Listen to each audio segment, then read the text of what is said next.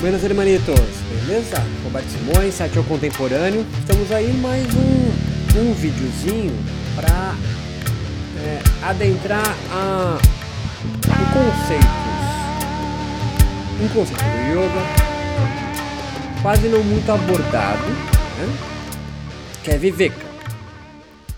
Viveka é uma espécie de um hiperfenômeno do Samadhi, ou seja, não que seja um epifenômeno, entre aspas, mas é um desenvolvimento, na minha perspectiva, da imersão, da meditação, portanto, samadhi, essa experiência liminar,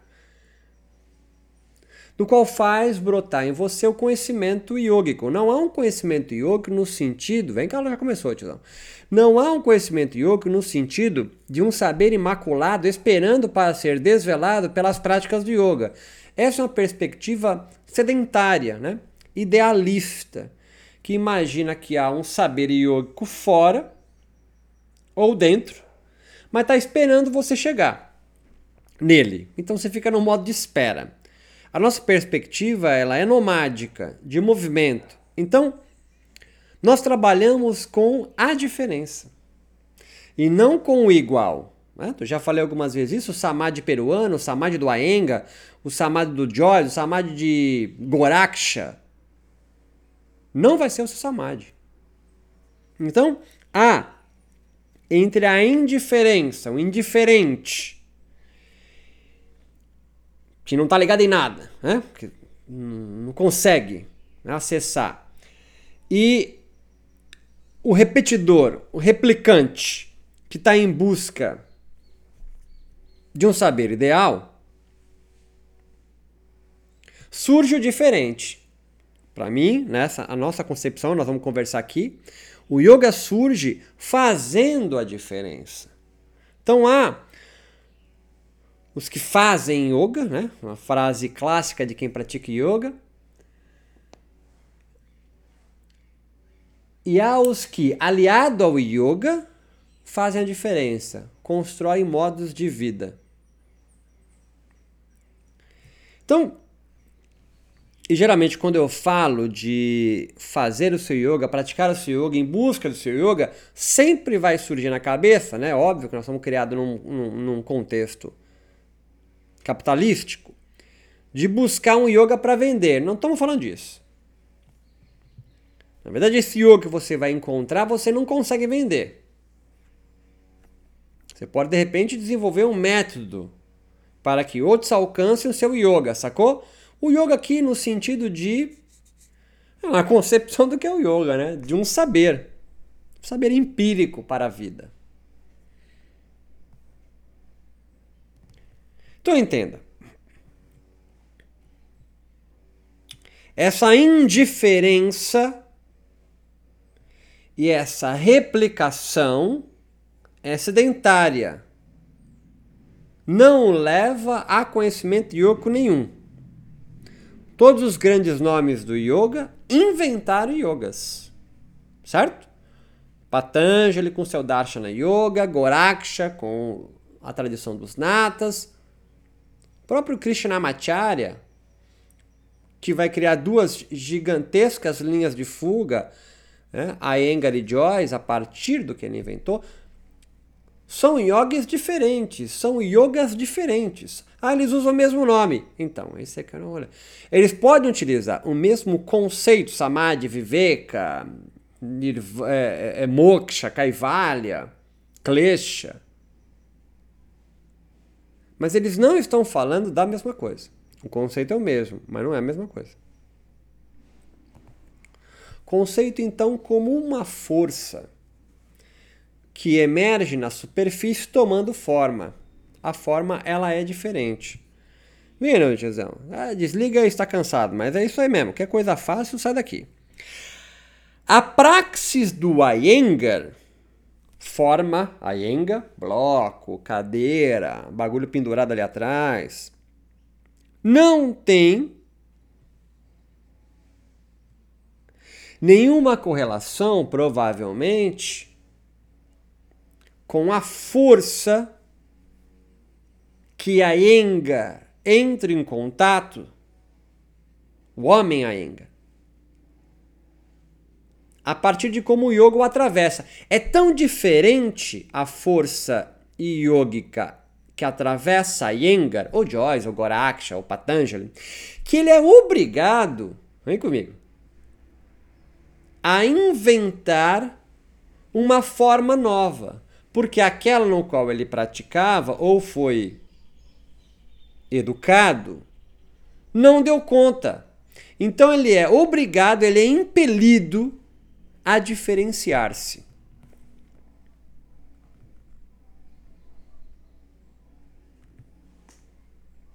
O músico mais valorizado é aquele que empresta a sua força enquanto toca, criando uma composição. E ele usa as mesmas formas, as notas musicais, tá ligado? Escala, pentatônica. Mas ele diferencia-se, porque se todo o blues fosse a mesma coisa, você poderia ouvir um só, não precisa ouvir tantos. Estou me fazendo entender, né? Há uma força abstrata, disforme, que toma forma no corpo daquele yogi, músico, quer que seja. Ao invés de executar então um asana orientado por um instrutor que o corrige,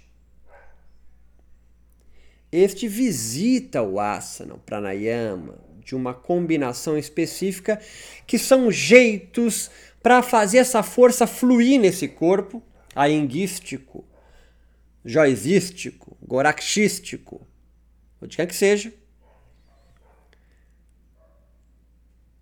para dar forma a essa força disforme. E o tolo é aquele que, olhando esse jeito de yoga,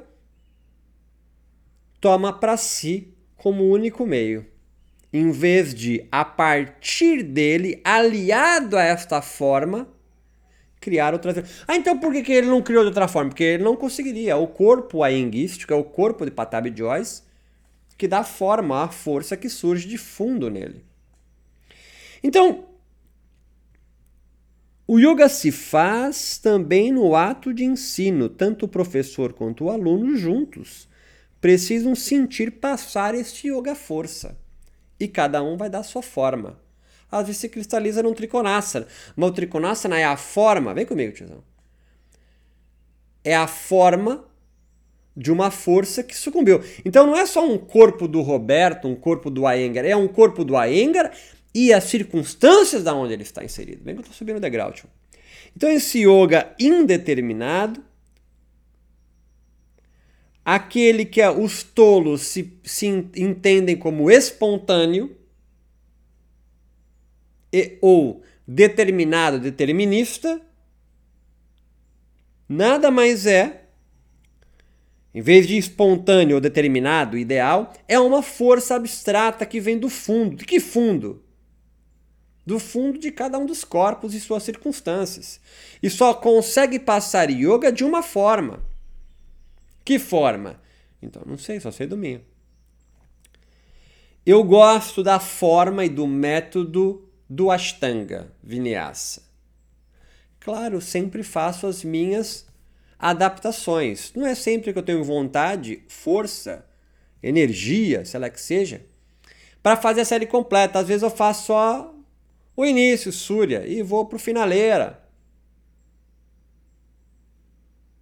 Pobre é aquele obrigado a fazer sempre a mesma série, tudo igual. Esse aí não consegue fazer passar. Passar o quê? Passar yoga, tio. Passar yoga. Em ambos, os espontâneos, que acham que o yoga vai passar, vai surgir, vai vir, yoga conhecimento, yoga praxis, do nada, sem nenhum esforço. E esforço aqui não é colocar o pé atrás da cabeça, aumentar a flexibilidade. Você pode ter isso, todo, então, você não todo artista assistência, o cara no farol seria um grande yoga. Não, isso não é isso. Tem que conseguir fazer passar, são experimentações. Então esse espontâneo, ou idealista que está esperando alcançar um, um jeito tal, Então espera. Pode ser aconteça? Pode ser. É sorte. é sorte. O que eu estou trazendo você à tona aqui é o seguinte. Só o corpo yoga cozido é o que sabe fazer a diferença. Então, o yoga dá diferença, visando corpos que habitam em movimento, por isso nômades. Estes, estas forças, surgem do fundo à superfície. E aqui eu venho amarrando o segundo degrau. Talvez a alegoria, a representação de uma cobra enrolada na base do seu chakra básico é a representação, essa cobra, Kundalini, da ascensão dessa força disforme até o topo da cabeça, furando Sussumna, né, seus canais sutis como uma barra de ferro quente, um bambu. Não é nada espontâneo, formal ou normal. Quando isso ocorre, causa um espanto a quem? Ao corpo, né? só dá para saber disso. Há um espanto quando isso surge. Ah, mas eles descrevem, eles descrevem toda a fisiologia dessa ascensão, mas não o conhecimento advindo dela. Você não vai encontrar nenhum texto do yoga. O conhecimento advindo dessa força que ascende do fundo, certo? Não há. Então não há um conhecimento do yoga à sua espera. Isso é necessário você já ter pegado no primeiro degrau. Então qual é o conhecimento? Só pode vir de você e as circunstâncias no qual você é formado. Qual é o meio de se expor? Só tem um corpo. Não tem outro lugar. Não tem outro lugar. Então, como fugir dessa repetição e dessa réplica que o aprisiona, que o oprime? A diferença que emerge do fundo indeterminado precisa ser representado, nunca interpretado. Então, vem. Vem que vamos subir o quarto degrau. Nós estamos em busca, então, de montar um programa de yoga. Tem programas montados, chama método ou tradição, se você preferir que existe já um programa, para um programa que tem, tenta fazer passar em você, fazer passar o quê? A energia, Kundalini, Prana, dá o nome que você quiser, vem do fundo, disforme. A superfície. Quando chega à superfície, é um conjunto de sensações ainda não percebidas. Que você vai se vai percebendo o que antes passava despercebido. Então há quatro aspectos nessa representação que você precisa aprender a fazer. Porque se não for você que representa, outro de fora vem e interpreta. E aí você está escravizado de uma forma de que alguém fora de você vem organizar as suas forças. Isso é impossível acontecer. Quer dizer, é impossível que isso te dê conhecimento. Acontece é o que mais acontece. Primeiro, você precisa criar a identidade na forma de um conceito indeterminado. Eu não entendi. Simples isso. Quando eu pergunto para você, vem que agora você vai entender essa porra. Quando, e ninguém vai explicar essa merda pra você. Quando eu pergunto pra você, como é que foi tua aula de yoga, né? Você é professor de yoga, você é aluno de yoga. Eu pergunto, como é que foi, depois de uma hora de prática, como é que foi tua prática? Acabou, vem voltando devagarzinho, mexendo os pezinhos, mantra on, papapá, sentou, tá enrolando o tapetinho, você pergunta, uma pergunta cabal. Como é que foi a prática? Olha só, você vai entender, você vai, faz uma anotação, 20 alunos na classe. Você vai compreender a pobreza que os teus alunos provavelmente, mas não sei se a pessoa esclarecida está aqui comigo ou a pessoa esclarecida. A pobreza que a pessoa tem de tentar, vem comigo. É o primeiro aspecto, né? Você lembra que nós estamos no rolê aqui? Não se perde. É tentar dar forma ao disforme que acende. Que você vai, você vai construir o conhecimento, tio, caralho. Né? Não é espontâneo. Não está pronto, não é idealizado. O conhecimento vai surgir. Vai ser construído por você. Primeiro você precisa identificar na forma, cristalizar um conceito ainda indeterminado. Porque você pergunta para o seu aluno como é que foi a aula, ele vai falar assim: foi legal, foi massa, estou me sentindo super bem. Alguns mais honestos dirão: não tenho nem palavras. Aí, e alguns professores, vem comigo, se orgulham da idiotice dos alunos. Porque eles valorizam o que ele não consegue interpretar. Ele não consegue, desculpe, representar do seu próprio corpo. Então é alguém que faz um desenho e você pergunta o que, que é, não tem a menor ideia. Saiu espontâneo. Ah, legal, pá, mas. Transformando a sua vida numa obra de arte, os seus desenhos, né? Eu tô tentando. As suas músicas, as suas composições têm um sentido. Você pega um, um, um LP do Jorge Ben. Tábua de Esmeraldas, acho que é isso. Você desprevenido não entende nada, mas há um conceito naquela obra. Há uma obra.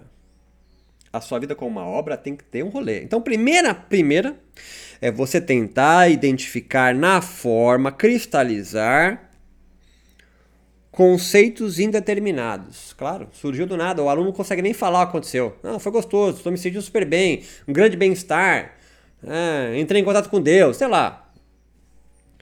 Num segundo passo, é necessário isso se você tiver um pouquinho de vontade, acontece sozinho.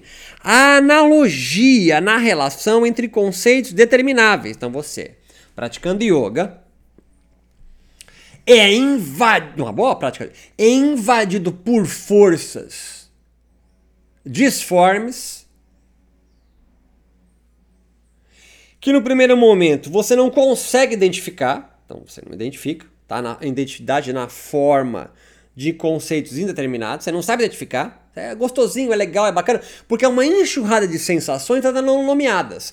Num segundo passo, eu forçando a barra, falo, não, escreve um diário meditativo, se esforça, faz desenho, canta, dança, tenta materializar isso. É importante esse exercício. Você vai conseguir fazer analogia na relação entre conceitos que você conhece, claro. Você não tem, você não tem você não conseguiu ainda. Né? Então você vai fazer analogia do que você. Ah, é, parece com aquilo, é legal com aquilo. Já parece quando eu fiz tal coisa. Parece como tal coisa. Parece como, ah, você faz uma analogia de conceitos já determinados por você ou por fora. Vem que é, é um processo lento e gradual. Você não vai fazer isso numa aula. Você tem que expor o seu corpo ao fogo do yoga ao longo de práticas, talvez de anos, de meses, depende do seu esforço. Tapas para que você comece a identificar isso. Num terceiro passo, depois da analogia, haverá a oposição na relação das determinações no interior desse conceito. Eu estou viajando no conceito. Conceito é um nome, tio. Conceito é um nome. Eu estou te forçando a barra a você tentar e, e, tornar empírico, cristalizar uma enxurrada de sensações, de forças que vem do seu fundo, aliado na prática, no método, nessa tecnologia de baixa tecnologia do yoga, materializar isso. Para você sair do gostosinho, é legal, bacana, bem-estar, saúde, autoconhecimento. Né? Autoconhecimento? Então, então, se é autoconhecimento, então você autoconheça, né? Ficar só jogando essas coisinhas que não tem nada a ver não, tem, não, não vai dar pra lugar nenhum. A identidade na forma, de um conceito indeterminado que vem da força. É o puro viveka. Nós estamos aqui num esforço de viveka, tio, não se perde. Viveka é literalmente discernimento. É a sacação que dá após o mergulho na liminaridade do samadhi. O samadhi está entre o sagrado, você não consegue chegar no sagrado. Você toca o sagrado no samadhi. Ou qualquer nome você queira dar para essa porra. E o cotidiano, numa prática bem de yoga, bem conduzida, você sai do cotidiano, do corriqueiro, que senão é aula de pilates adentra num estado liminar, é um estado entre. Entre o que? O que é cotidiano, ordinário, profano, ou sagrado, espiritual, ou sei lá o quê. Né? Sei lá o quê. Ou sei lá o quê. Dá o nome se quiser pra essa porra. Você fica embebido aqui durante uma hora de prática. Ou essa é a ideia, né? Aí você retorna desse lugar. Você retorna de, desse lugar embebido por um bilhão de sensações que você não teve contato. Certo? E aí você precisa cristalizar isso. Então, primeiro, a identidade na forma de um conceito indeterminado. Você saiu dali e fala, que porra é essa? Você só tem analogia de relação de conceitos que você já teve contato, determinado. Você fala, é gostosinho, é quente, é frio, é, é, vi não sei quem, percebi isso aqui, tô feliz, tô alegre, sei lá, você vai ter um rolê, chorei. Você vai fazer analogia. Numa terceira, haverá oposição na relação das determinações no interior desse conceito você está tentando cristalizar. É uma enxurrada de coisa. E conceito é um conceito. e depois, a semelhança no objeto determinado do próprio conceito. Você então vai, vai, vai, vai ter, vai tentar identificar, vai buscar analogias do que você já conhece, do que você já foi exposto. Você vai encontrar oposições. Então, se você é alegre, se estava alegre, não era triste. Estava triste, não era alegre. E, e quente, frio. E olha só, Sol e Lua, não é isso que o Yoga fala? A porra da união dos contrários? Então, tiozão. E depois a semelhança. Você vai começar a cristalizar algo novo. A semelhança no objeto determinado do próprio conceito. Então pensemos em Viveka como uma linha abstrata que emerge do fundo como uma linha de fuga yógica diferente.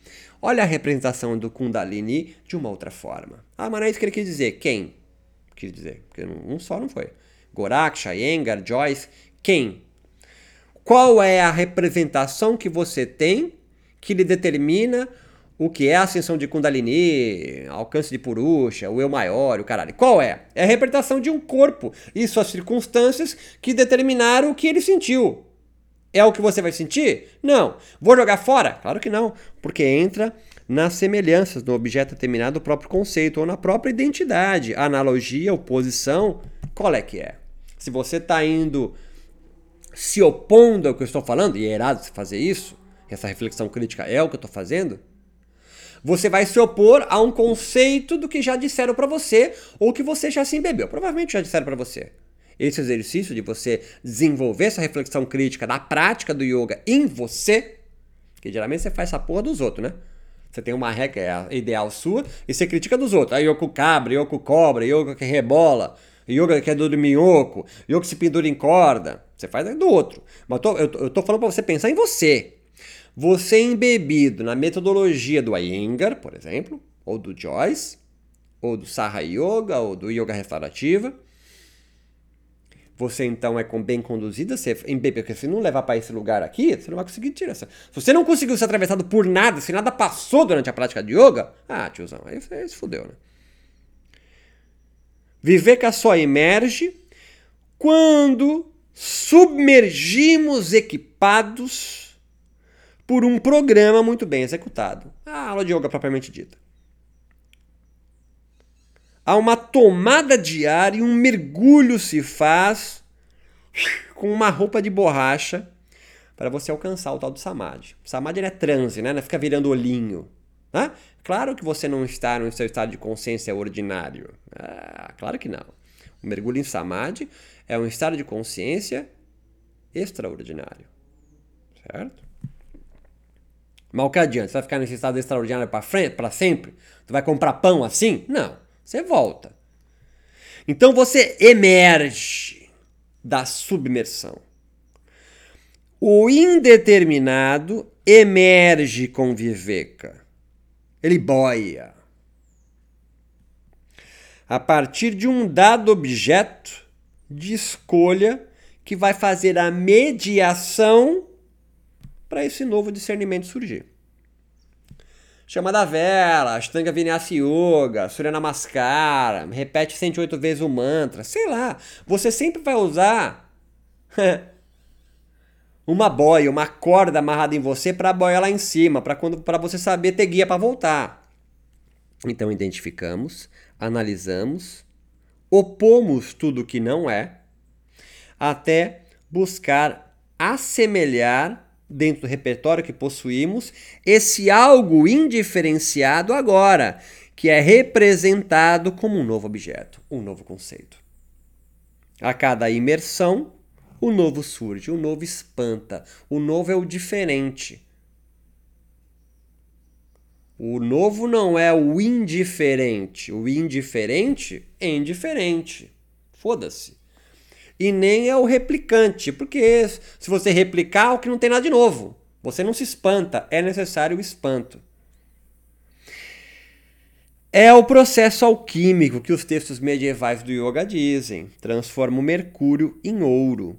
Você submerge com a chama da vela, é o mergulho, né? É o objeto, é a boia. Foda-se, qualquer um faz isso. Mas você precisa surgir com essa chama da vela com algo novo. Mas não adianta você mergulhar, vou buscar algo novo, vou buscar algo novo. Você vai ter que se deixar ser embebido, atravessado por isso. Tita Vitriroda. Literalmente é fazer a diferença. A diferença, então, não é um mal amoral, apenas o invisível que, mediatizado, mediado, no entre, torna-se vivível. É o invisível que se torna vivível. Vivível, não visível. Ah, mas eu não, nunca pensei nisso. Claro que não. Você está indiferente às sensações que você tem do yoga. Porque você está na falácia ou do espontaneísmo, que uma hora vai surgir, ou do idealismo, que um dia eu vou alcançar. Eu estou dizendo para você que se não, não houver esforço, não vai acontecer nada. Você vai continuar ainda sendo aí organizado de fora. As sensações perceptíveis que antes passava despercebido, agora você faz um esforço para cristalizá-lo. Assim, o invisível nos move. E só o yogin, com seu corpo cozido no fogo do yoga, consegue, pela mediação do seu yoga, não só tocar o invisível, o sutil, o despercebido, despercebido, porque você não percebe, não consegue nomear, dar conceito, vida, as fluxos de vida, de força que vem com você. Você não, não, não forma. Você passa indiferente a isso. É necessário a formação.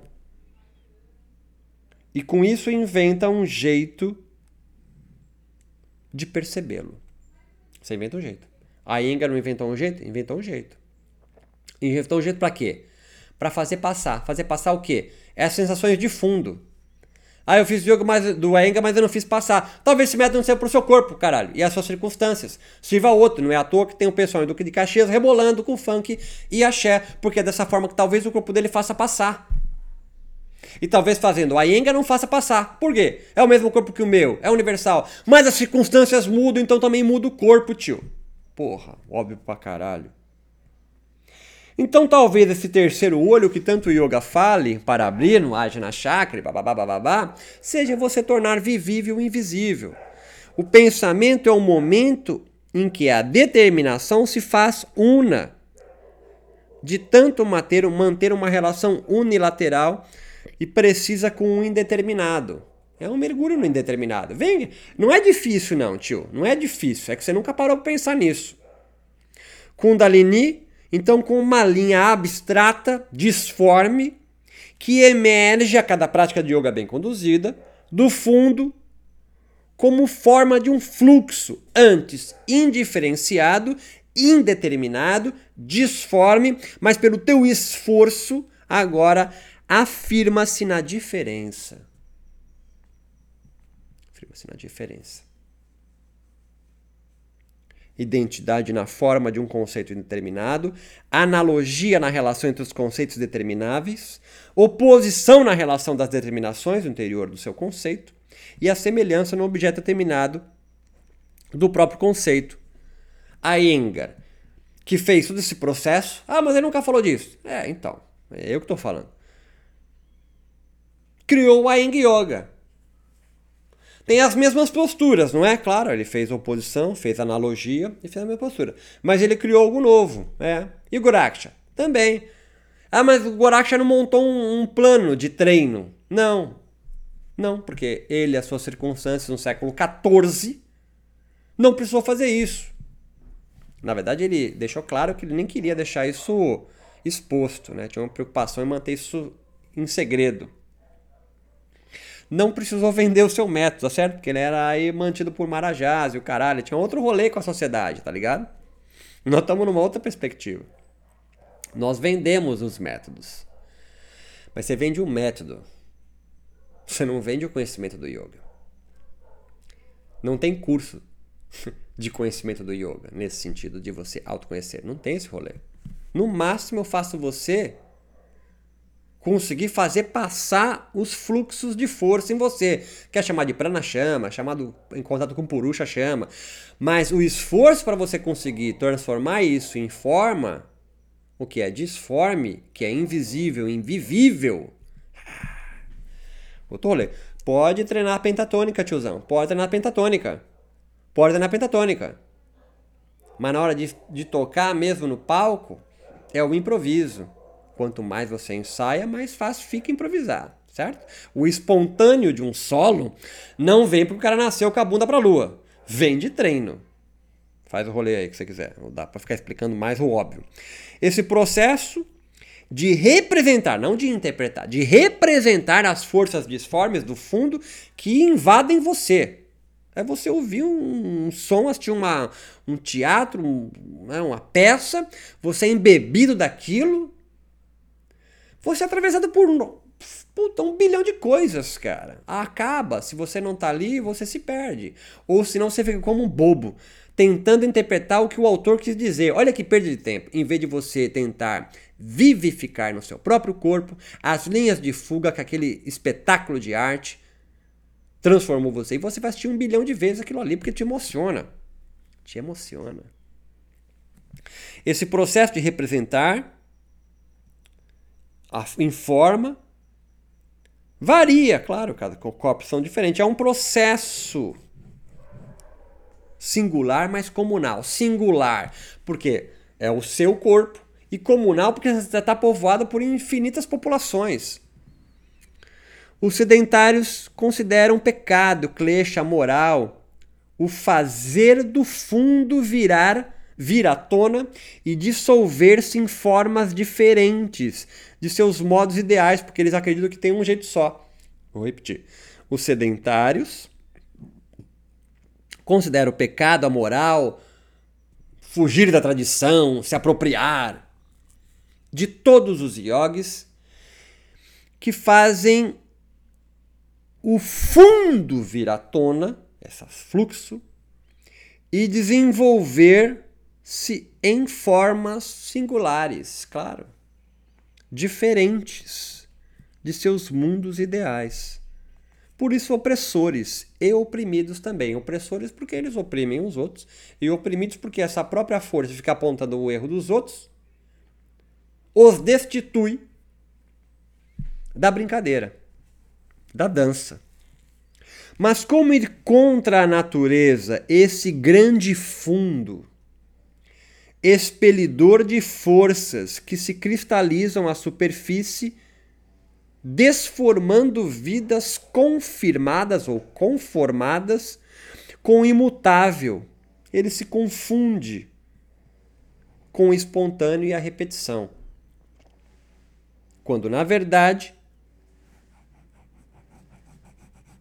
deve-se exaltar, exaltar as diferenças que nos diferenciam como singulares. Toda a minha tarefa aqui, e eu estou amarrando. Nossa, era para ter oito minutos. Olha que bosta. É remover, toda a minha tarefa aqui é remover da condição maldita todos os yogas diferentes e os yogis e yoginis diferentes. Toda a minha tarefa aqui é remover da condição de maldito todos os diferentes yogas que cá existem. Não é transformar esses yogas diferentes em mercado, em produto, em mercadoria, capturado pelo capital. Mas é dar vazão aos fluxos que te invadem a cada prática bem conduzida de yoga. Toda representação, portanto, é orgânica e há vários programas yogis para isso acontecer. O que eu me pergunto é: qual é a baixa tecnologia yógica que você vem utilizando para conseguir fazer sentir passar em você, mediado pelo yoga, os fluxos do seu fundo, para tentar materializar isso no esforço? Vai acabar isso um dia? Nunca isso vai acabar. Por quê? Porque você não está isolado do mundo e a cada contato com outros corpos vão surgir para você contradições a serem superadas. Por isso o yoga é imortal. Certo? Roberto Simões, site contemporâneo, se encontra em algum lugar.